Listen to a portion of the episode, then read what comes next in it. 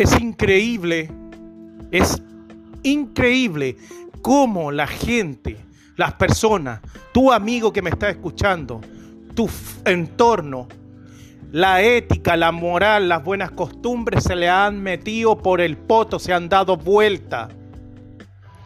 Se le han dado vuelta. ¿Por qué?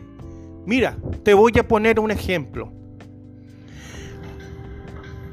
Cuando una persona muere, hasta los familiares y todos colocan en, su Facebook, en su Instagram, en su no sé qué hueva que tienen, colocan, ay, era tan bueno, oye, era, pero lo que amamos, te voy a echar de menos.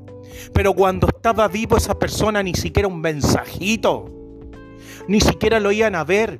Mira cómo ha llegado esta, esta enfermedad que se llama redes sociales, que se llama celular, en la cual yo también estoy metido, que ni siquiera la madre la van a ver por la mierda. Y le mandan saludo a mi mamita querida, te amo mamita, en el Facebook, en Instagram, en WhatsApp. Puta, si vive a cuánto? ¿A 10 cuadras? ¿15 cuadras? De tu mamá a 10 kilómetros de tu mamá y no la vas a ver.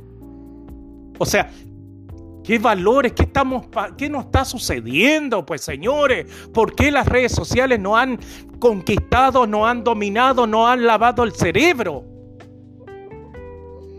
¿Qué pasa? Puta, el weón tiene que morirse para que hablen bien de la persona. Así es. Nos fuimos a la B.